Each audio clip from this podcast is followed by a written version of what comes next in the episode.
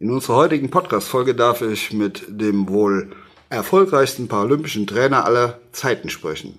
Ich freue mich auf das Gespräch mit dem Leichtathletiktrainer vom TSV Bayern 04 Leverkusen, Karl-Heinz, genannt Kalle Dür. Das Gespräch fand in Kalles Büro statt. Wie gefragt er immer noch ist, stellte ich schon während, unseres, während unserer Aufnahmen fest. Zwischendurch ruft ihn ein Athlet an und fragt einfach mal nach weiteren Übungen. Kurz darauf geht die Tür auf und kein besserer als David Beere gesellt sich einfach zu unserem Gespräch dazu. Kalle erzählt von seinen Anfängen im Behindertensport. Er spricht darüber, wie wichtig es ist, täglich an seine Grenzen gehen zu müssen. Zum Schluss finden wir dann noch den Bogen vom Leistungssport mit Prothesen zum Alltag mit Prothesen. Viel Spaß mit unserer neuen Folge mit Kalle Dürr und David Beer. Deutschland geht gemeinsam weiter. Herzlich willkommen zum Prothesentalk, dem Podcast von und für Prothesenträger, Angehörige, Orthopädietechniker, Ärzte, Therapeuten und alle, die mit Prothesen im täglichen Leben zu tun haben. Diese Folge wird präsentiert von der Prothesengemeinschaft. Werde jetzt Mitglied unter www.prothesen-gemeinschaft.de oder lade dir die Prothesen-App in deinem App Store herunter. Jetzt aber erstmal viel Spaß mit der aktuellen Folge. Ja, hallo, lieber Karl-Heinz Kalle Dühe. Ich freue mich, dass du dir heute mal ein bisschen Zeit äh, genommen hast, mit mir zu plaudern für den Podcast hier für die Prothesengemeinschaft. Lieber Kalle, du bist ja hier im Verein TSV Bayern 04 Leverkusen schon seit 1972 habe ich einmal gelesen und auch schon öfter von dir gehört. Und ähm, ja, würde mich einfach freuen. Du bist hier Diplom-Sportlehrer als Beruf quasi und als als Trainer bist du hier ja schon, äh, ich habe es gelesen, so eine Ikone herangewachsen. Aber ich würde gerne mal vorschlagen, dass du dich kurz selber unseren Zuhörern vorstellst. Ja, ich bin Karl-Heinz Dürr, bin als Kitter geboren, bin dort, habe dort mein Abitur gemacht und habe dort dann auch angefangen mit dem Leistungssport, den ich selber gemacht habe. Ja, ich habe eigentlich alle Disziplinen gemacht. Äh, Mehrkampf verstärkt dann vielleicht zum Schluss Mittelstreckenlaufen.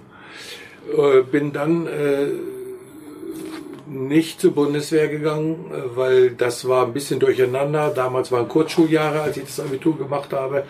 Und bin dann zur Sporthochschule gegangen, habe dort Sport studiert mit dem Sonderfach Leichtathletik und bin dann Diplom-Sportlehrer geworden und bin seit 1972 hier im Verein, erst als Athlet bei Bayer Leverkusen, dann als Übungsleiter, so auf 400 Euro Basis oder 400 D-Mark Basis. Kann sein, ja. da gab es ja noch keine Euro, ja.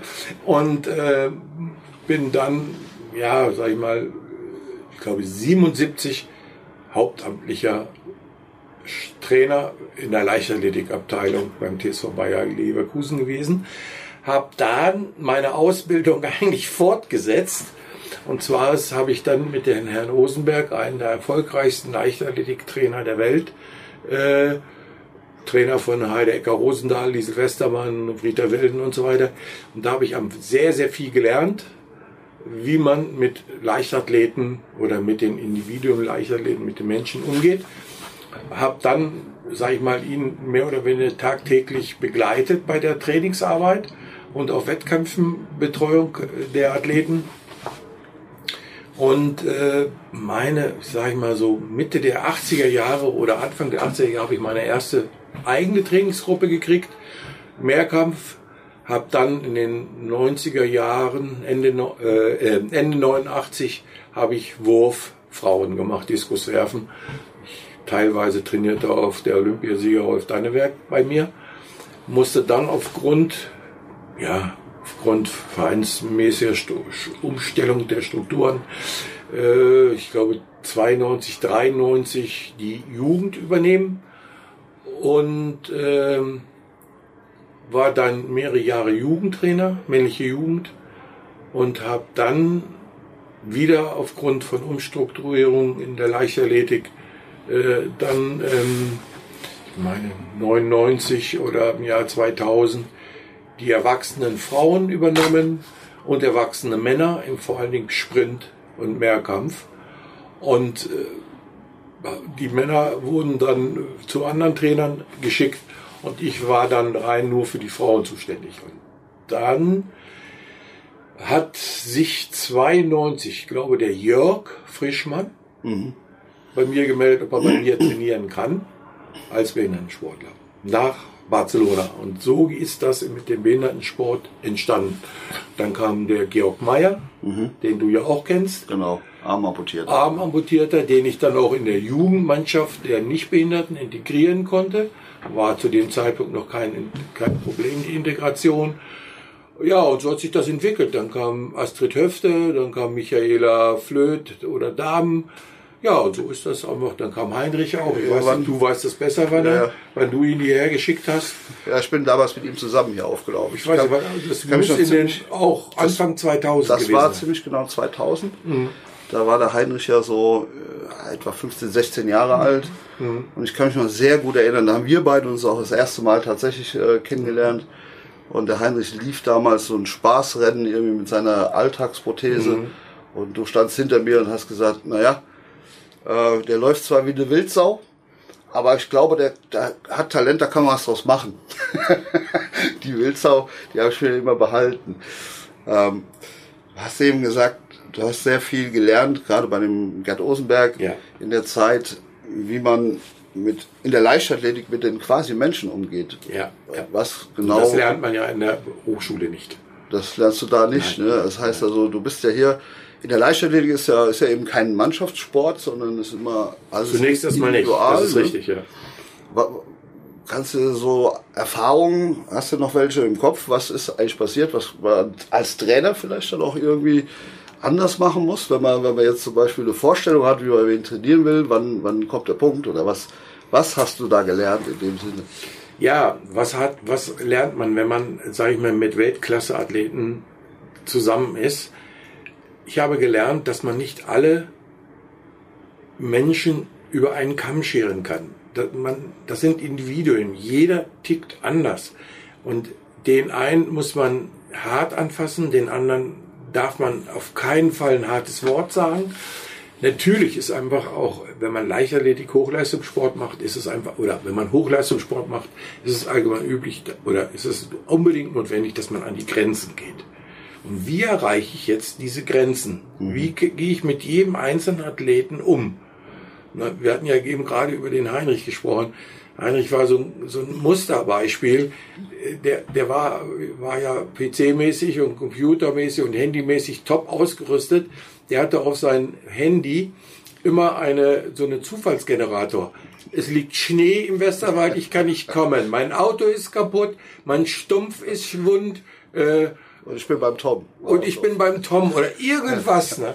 Also er hatte immer Ausreden, nicht diese verabredeten Termine dreimal oder zweimal die Woche in Leverkusen wahrzunehmen. Das hat sich natürlich dann geändert, sonst kann man kein Paralympicsieger werden. Ne? Aber auch da kann ich mich, also muss man dazu sagen, Heinrich Popov ist, äh, ist ja bei uns im Westerwald, wo ich eben herstamme, ist ja aufgewachsen bei uns. Ich habe den kennengelernt ich meine, da wäre der so acht oder neun Jahre alt gewesen, also relativ kurz, das ist eine Amputation damals. Und für mich war das immer schon so ein, so ein Bewegungsmensch, der, der bestimmt alles will, aber nicht Ruhe halten. Und schon gar nicht als Kind ist ja eigentlich. Ja, klar. So, ja, Bewegungsdrang. Dann kam damals dieses Angebot, also Angebot in Anführungszeichen, ein gewisser Peter Litzinger, den du ja auch kennst, mhm. der, der hier auch im, quasi als Diplom-Sportlehrer, glaube ich, auch unterwegs ist oder war. Der hat Berufsschulsport gemacht von der War, der war damals ja mein, mein Fußballtrainer und der, als er mitbekam, was ich da beruflich mache, sagte der Mensch, äh, ich weiß, da bei uns bei Bayer gibt's eine ziemlich gute Behindertensportabteilung. Wenn du da mal jemand hast, dann sag mal Bescheid, dann mach ich mal den Kontakt zum Kalle. So, und das war damals so der Anfang und irgendwann kam, ah, das habe ich wiederum Heinrich erzählt. Und dann sind wir beide dann irgendwann hier aufgelaufen. Und, und ich kann mich noch erinnern, also als ich hier hinkam, als Orthopädietechniker, habe ich immer gedacht, Mensch, Bayer Leverkusen ist ja für mich riesig groß gewesen und ist immer noch groß. Und ich habe mir damals echt vorgestellt, dass so die, die, diese Behindertensportabteilung irgendwo ein Orthopädietechniker oder Technikerin fest angestellt hätte. Weil in unserer Branche galt das damals und teilweise heute noch, diese Sportprothetik als, die nennen das Königsdisziplin. Dabei ist ja kein Sport, ist ja ein Handwerk. Mhm. ich habe mich damals schon gewundert und, und äh, durch das, dass es eben nicht so war, dass damals hier kein Techniker sich explizit gekümmert hat. Ne? Ich meine, kannst du bestimmt dich noch dran erinnern, wie das damals mit den, mit den Beinchen und Ärmchen da so abgelaufen ist. Ne? Ja, jetzt muss man die, jetzt kommen wir ganz speziell nochmal zum Behindertensport. Mhm. Ich war ja eigentlich im Nicht-Behindertenbereich genau. äh, Leichtathletiktrainer. Ähm, der Jörg war der Erste, der als Behinderter nach, ja, ich meine 92 im Herbst kam, ob er bei mir trainieren könnte. Und das gab es in Deutschland eigentlich gar nicht. Die Behinderten ja, die wurstelten alle, sage ich mal, für sich mehr oder weniger. Die hatten zwar vielleicht einen Trainer, ich weiß, dass der Frischi, der dann, der war zunächst erstmal Athlet, dass ein Hans-Dieter Antretter äh, sich, äh, wie die Freundschaft zu dem Hans-Jörg kam, weiß ich nicht. Der hatte mehrere Behinderte, da trainierte auch die, wie hieß die aus Kiel, Kiel nochmal, das, die war Handballerin. Ich komme nicht auf den Namen. Und die Michaela Flöth trainierte bei ihm und der Frischi trainierte mhm. bei ihm. Und die haben sich immer am Wochenende, oder einmal im Monat, am Wochenende, Freitag, Samstag, Sonntag hier zum Training getroffen, was natürlich auch ein gesellschaftliches Ereignis war. Der Herr Quade war, glaube ich, auch teilweise dabei. Dirk Nimberg war, war dabei. Ja. Das waren alles Behinderte. Das waren so die ersten Ansätze, dass äh, Behinderte eine Gruppe gebildet haben, eine Trainingsgruppe gebildet haben. Und das war hier, fand hier in Leverkusen statt. Auch die Frau vom, äh, vom Quade. Ja, stimmt. Auch. Das war eine Sprinterin. Unterarm. Unterarm. Ja, ja. Die war auch in dieser Gruppe drin. Und dann hatte der Jörg, der war noch gar, gar kein Geschäftsführer, der war einzelner Athlet und war der Erste, der bei den Nichtbehinderten mit trainiert hat. Mhm als Behinderter. Und da sage ich, pass auf, äh, diese Ausrede kann ich nicht, gibt's nicht. Wir probieren alles. Wir werden im Rahmen, es gab ja auch keine Literatur, wie trainiere ich Amputierte, wie trainiere ich Armamputierte und so weiter. Was können die, was können, das sind ja alles Erfahrungen, die man da hat. Und so ist diese Abteilung Behindertensport immer gewachsen und die war hier voll, voll integriert. Und ich konnte den Heinrich dann, da ich ja eine sehr starke hm, Frauen- und Mädchentruppe hatte, und welcher Mann verliert schon gern gegen eine Frau im Sprint. Ne? Das war natürlich auch taktisch sehr gut von mir, gar nicht bewusst, einfach so aus der Notwendigkeit. Und hinterher ist mir das klar geworden. Ey, die hat, der hat sich gekabbelt mit den Frauen in jeglichen Art. Im Zehnersprunglauf, im Weitsprung, im Sprinten, bei Tempoläufen, bei 250, bei 300. Und da fühlte er sich wohl. Und auch so ein, so ein, so ein Georg Meyer, der dann leider sehr früh auch aufgehört hat, weil er, sage ich mal, da noch beruflich weiterkommen musste. Und so ist diese Abteilung Behindertensport einfach gewachsen. Mhm. Ne? Und dann kam, kamst du ja als Orthopädie-Mechaniker mit dazu, auch die Physio und das und vollkommen, oder das ist dann, diese Behinderten sind vollkommen anerkannt hier im Verein als Hochleistungssportler, auch mit, mit Physio am OSP, und äh, ich weiß bei dir war es ja auch so, da hat sich der Willi, glaube ich, dafür eingesetzt, dass du auch bei großen internationalen mhm. Veranstaltungen mitfahren konntest. Die, die, die ganze, der Behindertensport war einfach sehr, sehr amateurhaft aufgestellt. Genau. Ja. Und äh, wir, das, das war das zum Beispiel, da hatte ich damals eine völlig andere Vorstellung. Also weil du ja eigentlich wenn überhaupt, du hast dann gehört von Sydney, das war so das mhm. erste Mal, mhm. wo man dann wirklich mal quasi gesehen hat, was, was, also auch, auch im Fernsehen das wirklich mal miterleben konnte, was da für Leistungen gebracht werden. Dann wurde halt innerhalb unserer Branche, wurde das natürlich auch breit getreten, so nach dem Motto, schaut mal, was unsere Prothesen alles können. Mhm. Und insofern war mir dann damals erstmal hier bewusst geworden, als ich das erste Mal hier war, Mensch, das ist, es ist gut, aber es ist schon noch sehr amateurhaft. Also ja, ja, das, das war rein amateurhaft, weil äh, ist aber die, die Leichtathletik selber hier in Leverkusen, bei Bayer Leverkusen war schon profihaft aufgestellt. Ja. Definitiv. Wir hatten zehn oder zwölf hauptamtliche Trainer, entsprechend der Disziplinblöcke. Wir hatten Physio, wir hatten also alle, äh, ja, wir hatten mit dem USP Berufs, äh, ja, äh, Berufswege dann aufge, aufgezeichnet, wo man als Leistungssportler arbeiten konnte. Die konnten ja von der Unterstützung des Vereines nicht leben. Die mussten ja noch mal einen halben Tag arbeiten oder ein paar Stunden arbeiten oder irgendwo eingeschrieben sein. Und äh, die Uni hat das auch unterstützt, äh, den Leistungssport und Behinderten. Und ich weiß, der Jörg hat, war ja einer der ersten Behinderten, die auch Diplom-Sportlehrer gewesen war. Der konnte ja aufgrund seiner Probleme oder seiner Behinderung nicht am Reck hängen und alles solche Sachen. Ne? Der konnte ja einige Disziplinen nicht machen. Ne? Und so ist das einfach hier langsam, langsam wirklich professionell geworden. Und der Erfolg, den man hier mit Leverkusen hat, der Jörg hat dann auch Nachwuchstrainer im Behindertensport eingestellt. Dann gab es auch, wie, wie nennt man das, was der Heinrich hier mal letztes gemacht hat, also, Nachwuchs. Ja, Talentscouting quasi. Talentscouting mit jungen, so, so jungen Menschen, äh, die amputiert sind, ja. den Prothesen angepasst. Und mhm. das kann ich natürlich als sag ich mal, normalo, kann ich den tausendmal den jungen Athleten sagen, ihr müsst das so und so machen oder so laufen. Und ich kann auch keine Prothese ein, anpassen. Ich bin ja Diplom-Sportlehrer. dafür braucht man ja dann den Orthopädietechniker. Ja, das ist ein schöner, schöner Übergang, den du mir jetzt lieferst, weil nochmal zurück zum Heinrich seinen Anfangszeiten. Genau das, was du, diese App, die er hatte, also die, die so eine gab, aber er hat sich das immer am Handy schön eingestellt. Ne? Das, damals schickte man, glaube ich, schon SMS. SMS, klar, ja, ja. Dann äh, entweder ähm, hatte der Termin tatsächlich bei mir im Westerwald zu Prothesen fertigen, da bekam ich die SMS, ah, Kalle hat jetzt eine Sondertrainingseinheit, ich kann nicht kommen. Ja, ja. Und ich wette, du hast die gleiche SMS damals bekommen. Da ich bin beim Kommen, ne? ja klar. Der hat nur keine Lust und, gehabt. Und das, das, Spielchen, ich meine, ich weiß nicht mehr ganz genau, ich glaube so die ersten zwei Jahre habe ich oder wir beide das Spiel tatsächlich mitgemacht. Und ja. gesagt, gut, der ist so. Und irgendwann bin ich, glaube ich, auf dich zugekommen und ich sage, hör mal, Kalle, ich habe dem Kerl jetzt in den letzten zwei Jahren mindestens 20 Schäfte gebaut, weil der nie eine Konstanz da drin hat am Anfang. Ne? Da war der mal sechs Wochen wie wild am Trainieren, hat abgenommen und so weiter, zack, neu erschafft und dann haben wir zwei Monate Larifari im Kopf und zack, zugenommen, neu erschafft. Und ich kann mich auch an die ersten Wettkämpfe erinnern, da war er mega, mega nervös und zum Schluss war immer die Prothese irgendwie schuld.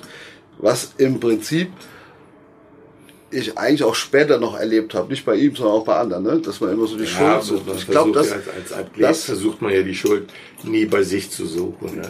Ich kann mich gut erinnern, dass wir uns damals hingestellt haben mit ihm zusammen und haben ihn quasi vor die Entscheidung gestellt. Wir haben, äh, ich habe ganz klar gesagt, ich möchte, dass wir das zusammen analysieren, was genau zu tun ist und dass, dass du dich an den Trainer hältst, was der dir für Vorgaben macht und erst dann, wenn ich mit Kalle Rücksprache gehalten habe, dann baue ich den nächsten neuen Schaft, vorher nicht mehr.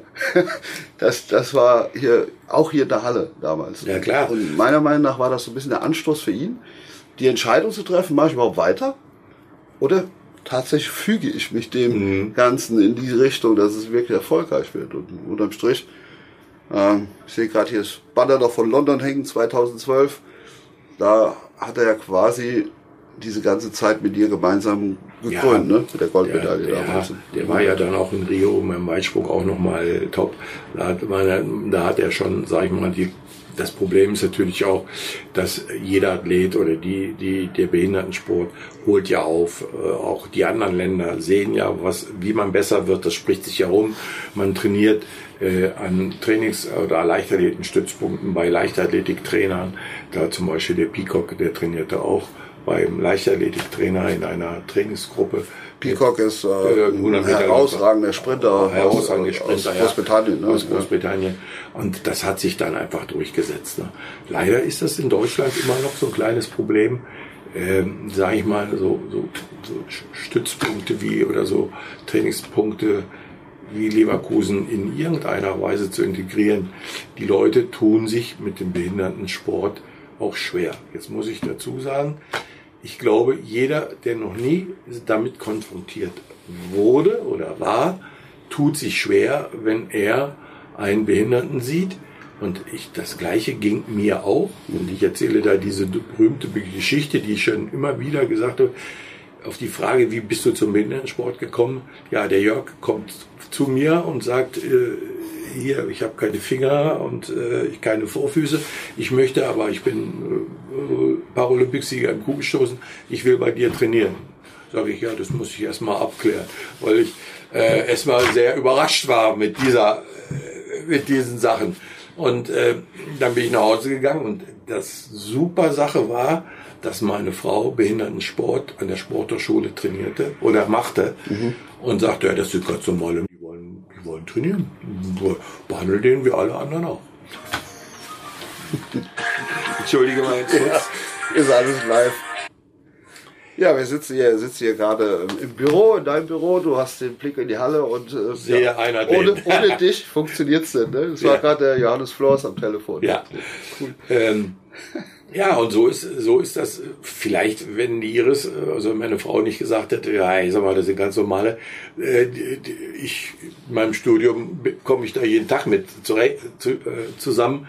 Äh, ich glaube, ich glaube, das wäre gar nicht entstanden, diese Gruppe. Mhm. Ja, ist ja ich, auch irgendwo verständlich. Klar, so, und so ich weiß auch noch, hat, ne? wie der Heinrich die ersten Male kam in meiner Trainingsgruppe mit den Frauen und der sein Bein dahin stellte.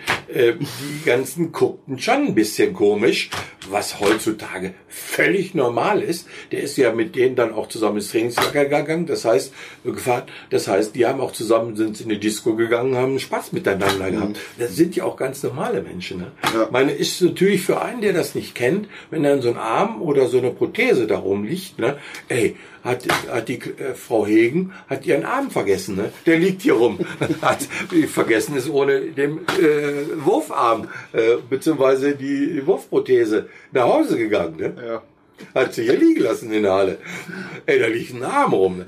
Ist schon etwas komisch, aber Heute ist Heutzutage ist das ne? völlig, ja. völlig normal. Ja. Ich bin ja auch eben hier in die Halle reingekommen. Für mich ist immer immer ein toller Moment, wenn ich in die Halle gehe, weil, weil mich fasziniert sowieso Sport und dann eben diese Kombination. Also wo heute über inklusive Modelle nachgedacht wird, dass ja hier eigentlich von Anfang an so gewesen. Da, da ja, gab das Wort doch gar nicht. Oder ja, nein, ach, das ist ja, nicht, ne? die, also, die, Politiker haben sich ja dann gemacht. hinten das schnell, ange, sich schnell angezogen. Ja. Oh, das ist ja eine Top-Integration von den Behinderten, die stehen ja immer außen vor.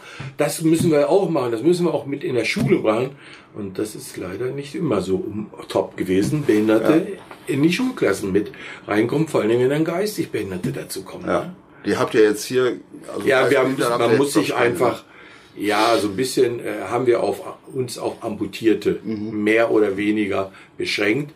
Äh, ich weiß, es gab Riesenprobleme mal, als ein Rollstuhlfahrer, äh, sag ich mal, hier teilnehmen wollte.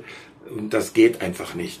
Weil wenn der mit dieser Geschwindigkeit über die äh, Kundschaftbahn wird, dann fährt der mal quer oder was ich was oder ein Läufer, dann wird der Läufer über die über die äh, über den Haufen gefahren. Das geht einfach gar nicht. Mhm. Und auch hier in der Halle geht es nicht. Ja, nach abends um neun. Ja, auch das ist ein Problem. Der Hausmeister geht um zehn und wenn dann noch ein auswärtiger äh, fremder Athlet kommt, da bleibt er keine Minute länger und alles Mögliche. Oder der Trainer muss länger bleiben, weil die Halle ja dann abgeschlossen werden muss.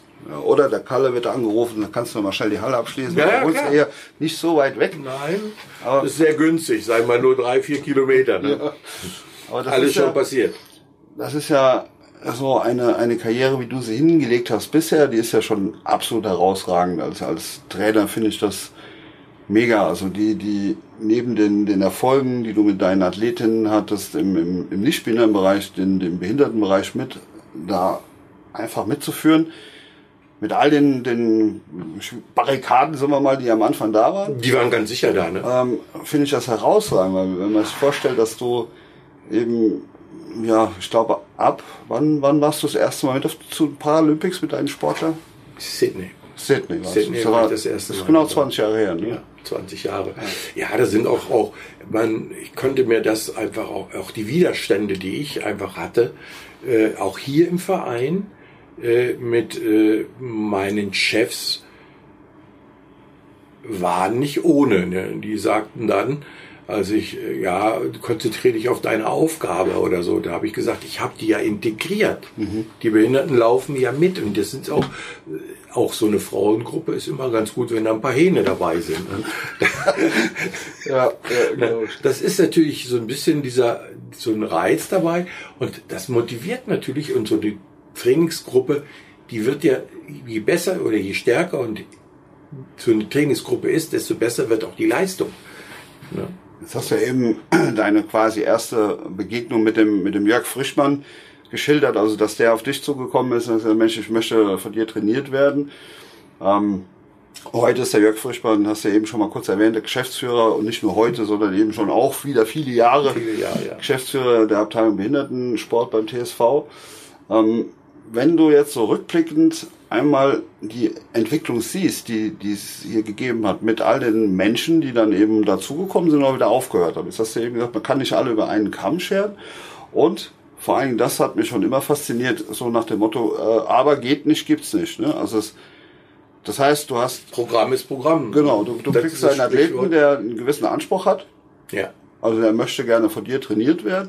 Worauf muss man sich denn als Athlet beim auf dem Caledü sein, äh, ähm, wo muss man sich darauf einstellen? Sagen wir mal, was erwarte, erwartet mich, Ja, ich zu dass man komme? schon an die Grenzen seiner körperlichen Belastung geht und zu sagen, ich kann heute nicht trainieren, das gibt's eigentlich nicht. Das muss abgesprochen werden. Äh, so, die, äh, meinetwegen Dienstags habe ich, weiß ich, zehn Stunden Uni, da kann ich nicht zum Training kommen. Äh, nur wenn der Athlet sagt, ich will trainieren und ich will erfolgreich sein, dann muss man auch einen Weg finden, so, wie kann ich diese Diensteinheit, Dienstageinheit machen? Wenn ich Erfolg haben will, muss ich jeden Tag oder sollte man jeden Tag trainieren, das ist definitiv. Und so, wo kann ich die hinbringen oder reinpacken? Kann ich die zusätzlich, kann ich abends kommen? Hat das Sinn? Macht das Sinn? Müssen wir ausprobieren. Wenn du, weiß ich, von 8 Uhr an der Uni bist bis um 5, bringt das dann noch Sinn, dann um 6 zum Training zu kommen? Muss man die Einheit abspecken? Muss man das, äh, und das muss man individuell entscheiden. Ne? Meine, wir hatten auch, ich hatte auch Athleten, die sahen, oh, David Beere, äh, Silbermedaillengewinner bei Paralympics und Goldmedaillen mit der Staffel äh, nach, ich glaube nach Rio war das. Ja, Rio. Rio. nach Rio. Da bin ich in Tokio, bin ich in der Staffel dabei. Der kam also auch äh, als äh, Behinderter, der hatte, mh, musste sich, äh, hatte blöde Fußverletzung, äh, musste sich dann den Fuß abnehmen lassen, weil das alles operativ nicht gut nicht, oder wie das auch war. Jedenfalls der Fuß muss abgenommen werden. Ich, das als Unterschenkel amputierte kann ich ja dann in der Staffel laufen und da bin ich dabei. So einfach ist es nicht. Das erfordert schon auch bei den Behinderten sehr viel Disziplin und Verzicht, um, sage ich mal, dann in Tokio erfolgreich zu sein oder überhaupt dabei zu sein. Das ist nicht sagen, okay, da trainiere ich mal mit und dann trainiere ich ja mit dem David Beere und dann bin ich auch so gut. So einfach geht das nicht. Ja, kann ich mir auch gut schon vorstellen. In deiner, in deiner langen Laufbahn hat sich ja auch, sagen wir mal, die Grundeinstellung aller Menschen irgendwie verändert. Also sagen wir mal, wenn man heute von Work-Life-Balance redet, ähm, pff, hat das noch was mit, das kann ich ja eigentlich vergessen, wenn ich jetzt ein Leistungssportler sein will. Also Work-Life-Balance in dem Sinne, wie du eben sagst, ich muss jeden Tag bereit sein, mindestens an meine Grenze oder drüber zu gehen sogar noch, um den Erfolg zu haben. Wenn du jetzt so zurückblickst, hat sich das deiner Meinung nach in der, in der Einstellung der, der, der Athletinnen und Athleten verändert im Laufe der Zeit? Also ist heute eine andere, spürst du, dass heute eine andere Generation unterwegs ist oder andere Erwartungen da sind? Ich meine, ein Beispiel hast du gerade genannt. Also, dass dann jemand kommt und sagt, hier, ich habe ein Bein ab, äh, Unterschenkel, ich bin ziemlich sportlich, also äh, mein Ziel ist es, nach Tokio zu gehen. Ich werde da schon hinkommen. Also das ist ja eine hohe Erwartung, die der äh, sagen wir mal, Mensch dann in dem Moment hatte. Ne? War das früher ähnlich für dich oder? Ja, das gab schon. Es gab schon immer Leute, die, die das sahen, wenn, wenn meinetwegen äh, äh, Fernseh-Olympische Spiele übertragen werden. Ah, David Äh, Beere, komm rein.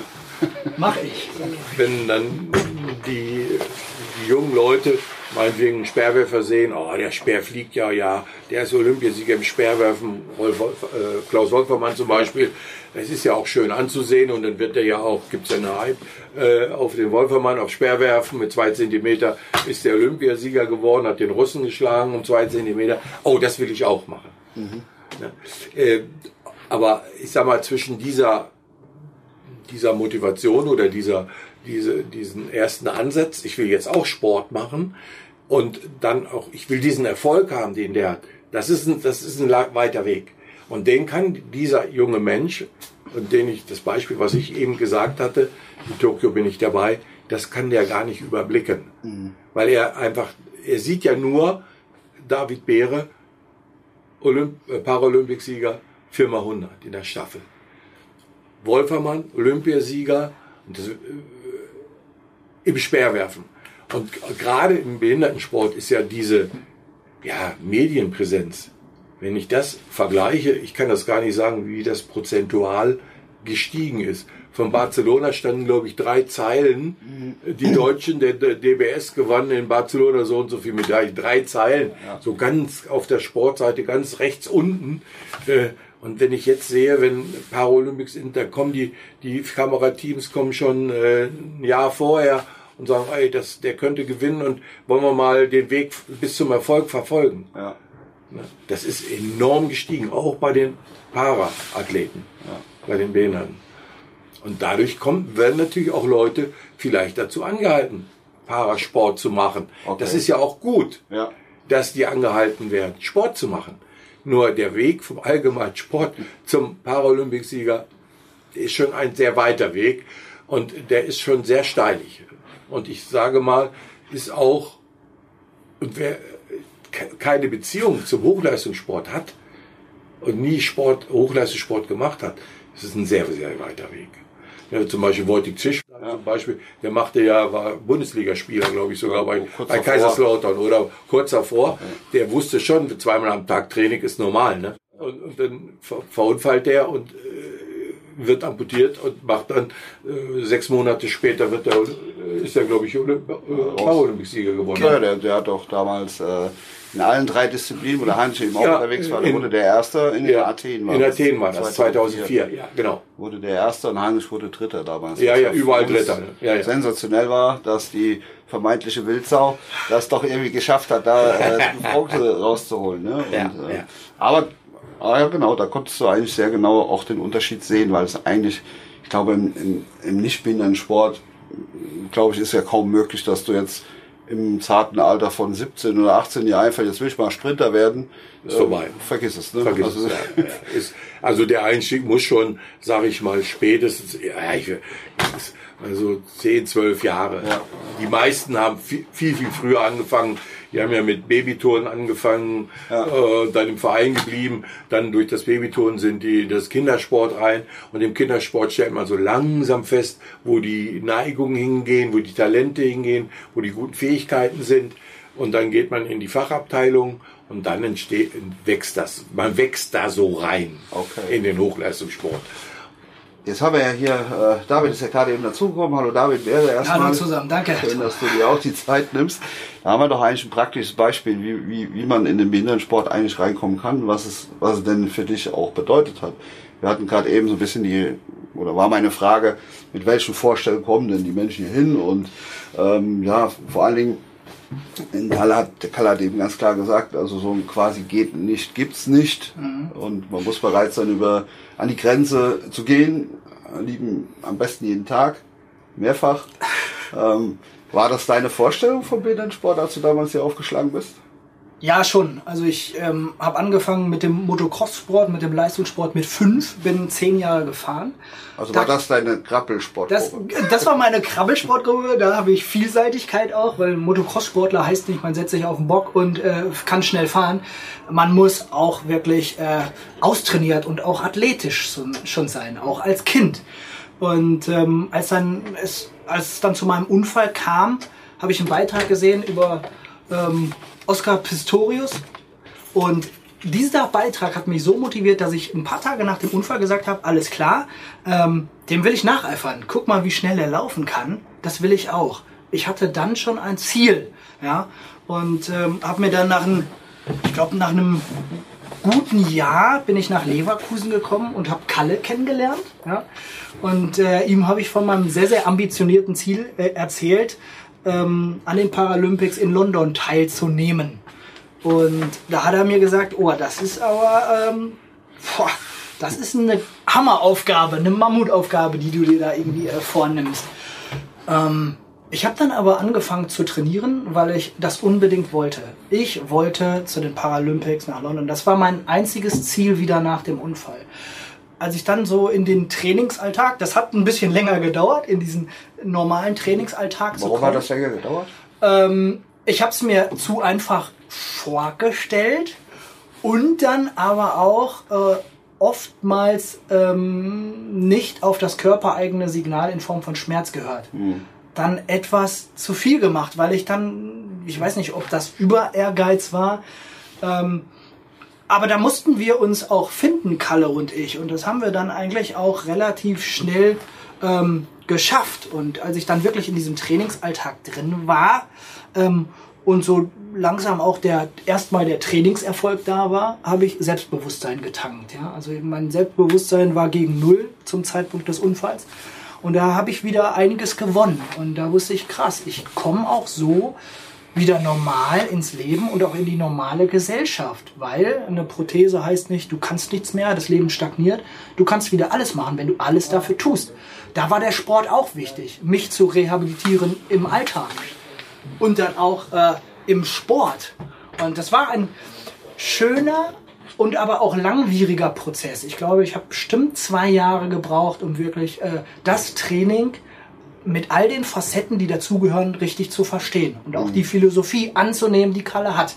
Kalle ist, äh, ich weiß nicht, ich habe da bestimmt schon drüber gesprochen, ein Mensch, ein Trainer, der ich kenne keinen leidenschaftlicheren Menschen als Kalle, ja? Und ähm, das erwartet er auch äh, von seinen Athleten. Und da muss man mitziehen. Und ich habe schon im Krankenhaus äh, gelernt, Fachpersonal zu vertrauen. Und ich wusste, ich muss dem Kalle vertrauen der hat äh, 40 Jahre, 50 Jahre Erfahrung, äh, damals noch 40 Jahre. Ähm, der weiß, der kennt die, die Trainingssteuerung, die Wettkampfsteuerung und macht dich einfach fit. Und da wusste ich, okay, du kannst dich voll in die Hände geben, weil der kriegt dich fit, wenn du auf den hörst. kann mich erinnern, auch da haben wir beide, glaube ich, damals zusammen gesprochen, als David Wäre plötzlich auch aus dem Nichts auftauchte. Ja.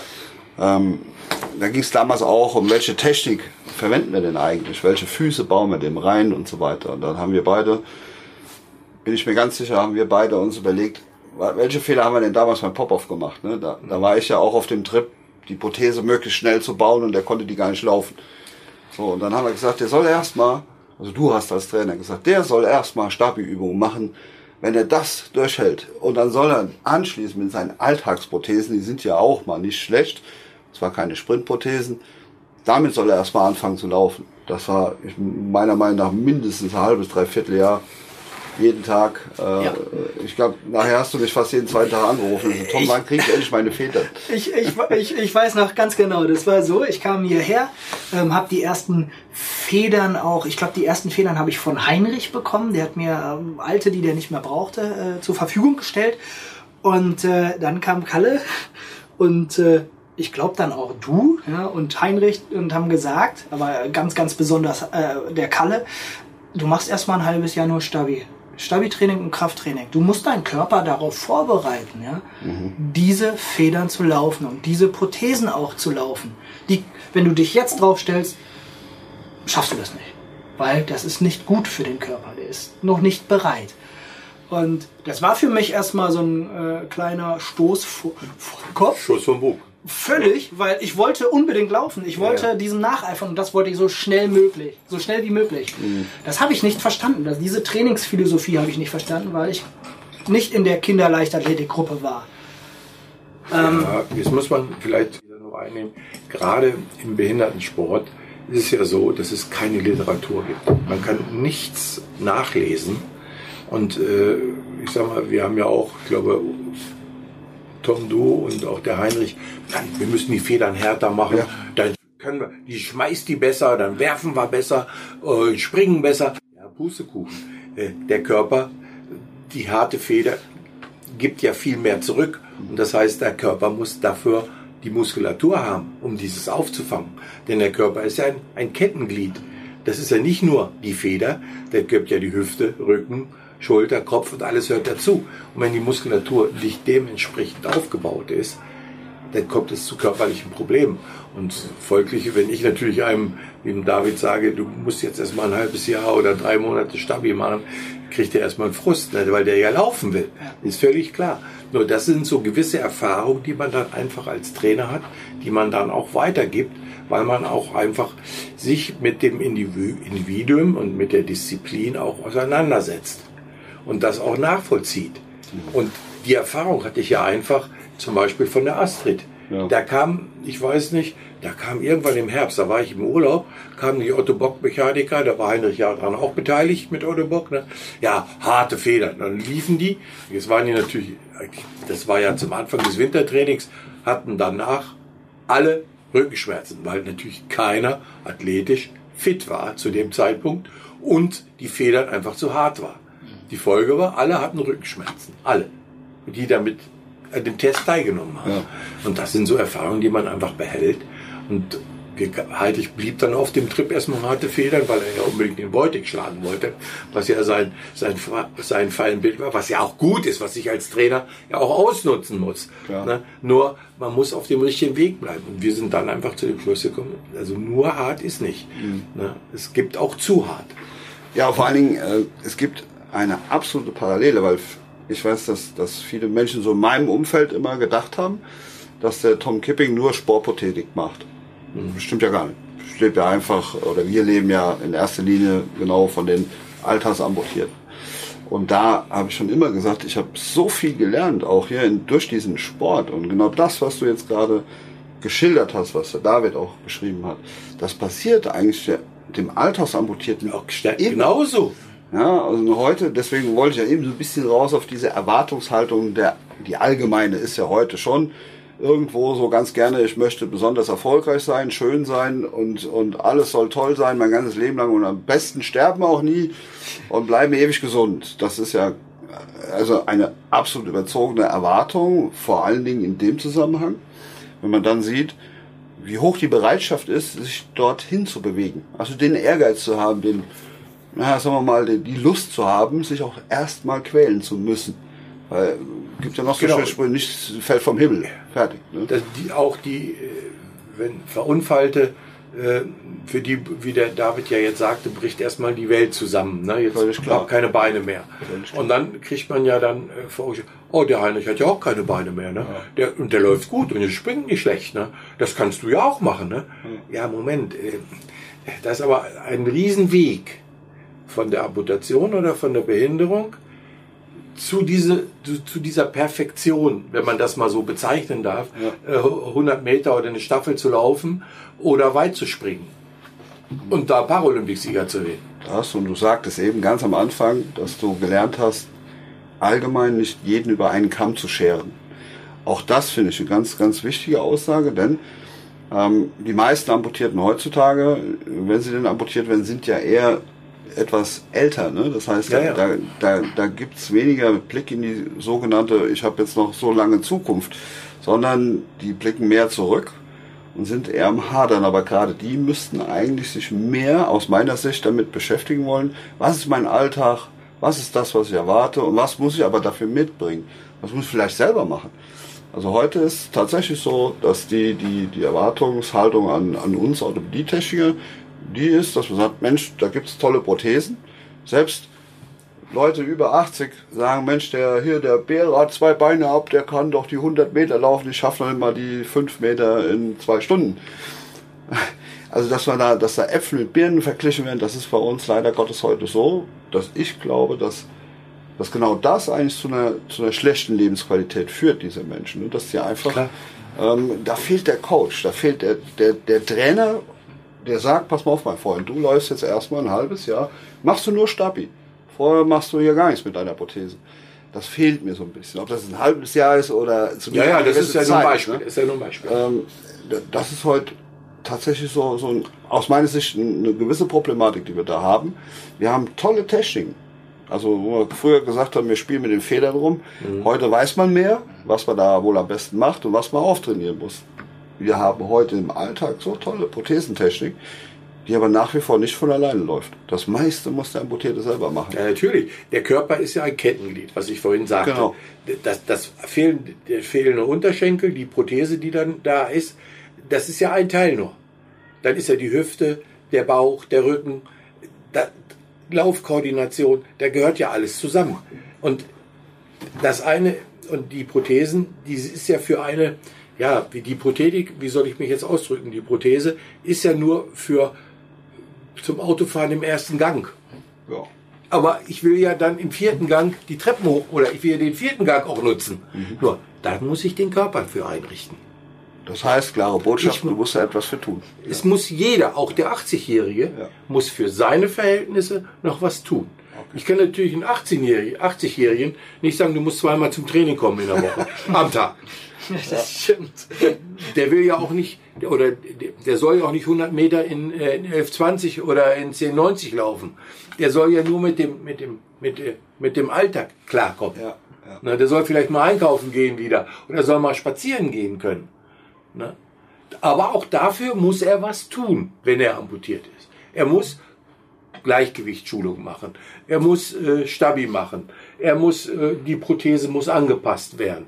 Das ist ja nicht, das ist ja keine, eine Prothese ist ja was Indi- Individuelles auf diese Person. Die ist ja nicht von der Stange. Die geht ja nicht nach im Kaufhof rein und ach, da ist eine Prothese, die, ja, die sieht gut aus, die nehme ich, die ist rot. ja, so einfach ist es nicht. Also klare Botschaft auch an unsere älteren Herrschaften als Zuhörer. Wenn man sich ein klares Ziel gesetzt hat, muss man auch die klaren Maßnahmen dahinter nicht nur sehen, sondern auch umsetzen. Ne? Dann wäre es halt cool, wenn man da irgendwo eine Anleitung bekommt. Dafür versuchen wir immer schon unsere Tipps in der Prothesengemeinschaft äh, herzugeben. David, äh, da haben wir noch ein kleines Projekt vor, vor der Brust. Ne? Wir haben ja mal hier mit dir auch zusammen, Kalle, angefangen, genau für diese Alltagsleute äh, diese Stabi-Übung einfach mal nur mal aufzunehmen. Das haben wir auch, glaube ich, am Anfang mal ein, zwei Mal hier in die Gruppe reingestellt. Aber ich denke, da sollten wir in Zukunft noch ein bisschen mehr Das- dran gehen. Ne? Genau, den Ball sollten wir nochmal aufnehmen und daran anknüpfen und wirklich noch so ein paar äh, schöne Videos produzieren, äh, wo es genau darum geht, die Muskulatur aufzutrainieren, anzusteuern, damit man auch äh, die Prothese beherrschen kann, Lebensqualität hat und den Alltag, jeder wie er den Alltag bewerkstelligen will, bewerkstelligen kann. Da habe ich ja noch eine richtig gute Idee. Weil ich habe gelesen, dass der Kalle 2018 offiziell in den Unruhestand gegangen ist. Kalle, was ist los? Weil dann könnte der uns ja helfen. Aber Ja, äh, mir fiel gerade ein, also ich hätte ja das auch jetzt dazu noch Folgendes gesagt. Ich glaube, Er weicht dem Ganzen ich muss, gerade aus. ja, ja, ja. Tokio ist jetzt 2021, bis 2021 kann ich nichts Neues annehmen. Schon mal jetzt, um mal klare Linien, schon mal geklärt. um klare Linien zu machen. Und ich habe den Athleten gesagt, ich bin bis Tokio dabei. Okay. Jetzt ist mir die Corona ein bisschen in die Quere gekommen. es ist leider Tokio 21. Ich habe schon genug zu tun, damit zu tun, meiner Frau das klar zu machen, dass ich eigentlich unschuldig bin. Ja, ein Mann, ein Wort, oder? Ja, ja, genau. Das ist ja, ja, ja, aber jetzt aber wieder ernst. Ich glaube, was diese Prothetik betrifft, wir reden ja jetzt hier für über, über Hochleistungssport und so weiter. Wir müssen ja sehen, das ist ja nur ein kleiner Prozentsatz, glaube ich. Ich meine, ich habe da keine Ahnung, wie viel das sind, aber der Tom und der David wissen, dass das viel mehr sind, die behindert sind und keinen Sport, Hochleistungssport machen und wollen. Das sollen die auch nicht. Wir kriegen ja nicht alle zum Hochleistungssport kriegen, wo wollen wir die unterbringen, wir haben ja gar keinen Trainer dafür. Ich glaube aber, dass was diese Prothetik und diese Behinderten betrifft, dass die mehr oder weniger, wenn die amputiert sind, mit ihrem Problem alleine gelassen werden. Die gehen, ich weiß nicht, wie das genau läuft, das wisst ihr beiden besser. Äh, Die werden amputiert, weil sie verunfallt sind oder weiß ich was. Sei es Arm, sei es Bein, Motorrad fahren oder weiß ich was, oder Auto fahren und weiß ich was. Ähm, so, kriegen, werden erstmal medizinisch versorgt und irgendwann werden sie entlassen aus dem Krankenhaus. Dann gehen die, ich glaube, das Krankenhaus schickt die noch zu den Ortho Orthopädie-Mechanikern. und es gibt noch eine Reha. Oder Abschlussreha. gibt, gibt noch eine Abschlussreha, ja. Und dann äh, gehen die zu dem Orthopädie-Mechaniker. Danach passiert danach noch was mit denen. Meistens nur auf Eigeninitiative. Ja, und das Oder ist einfach- ergibt sich halt der Und das ist ja einfach, ich gibt. glaube, wenn ein, äh, ein, ja, ein Physio oder ein Trainer, der für diese Fälle zuständig ist, wenn man von außen nochmal gesagt kommt, also dein Gangbild ist immer noch eine Katastrophe, äh, in Anführungsstriche, das kann man optimieren. Dafür musst du ein bisschen was tun. Und nicht zu Hause im Fernsehsessel sitzen. Lieber Kalle, das ist das beste Abschlusswort, was ich jemals in so einem Podcastgespräch hatte. Also, habt ihr gehört, was ihr zu tun habt. Gerne könnt ihr bestimmt auch äh, mal noch per E-Mail uns schreiben. Also David ist ja immer da gerne auch bereit, äh, Genau. Tipps zu geben. Kalle müssen wir jetzt erstmal in Ruhe lassen bis 2021, haben wir schon gehört. Ich wünsche dir alles, alles erdenklich Gute. Ich bin äh, richtig, richtig stolz darauf, die lange Zeit bisher schon mit dir gehabt zu haben. Und ich wette, wir machen noch ein Ding zusammen. lieber Kalle, lieber David, danke euch für eure Zeit. Ja, kein Problem. Vielen Dank, dass du wieder mit dabei warst. Die Folge wurde präsentiert von der Prothesengemeinschaft. Bewerte diesen Podcast und empfehle ihn deinen Freunden und Bekannten. Aber schalte vor allem auch nächste Woche wieder ein zu einer neuen Folge des Prothesentalks.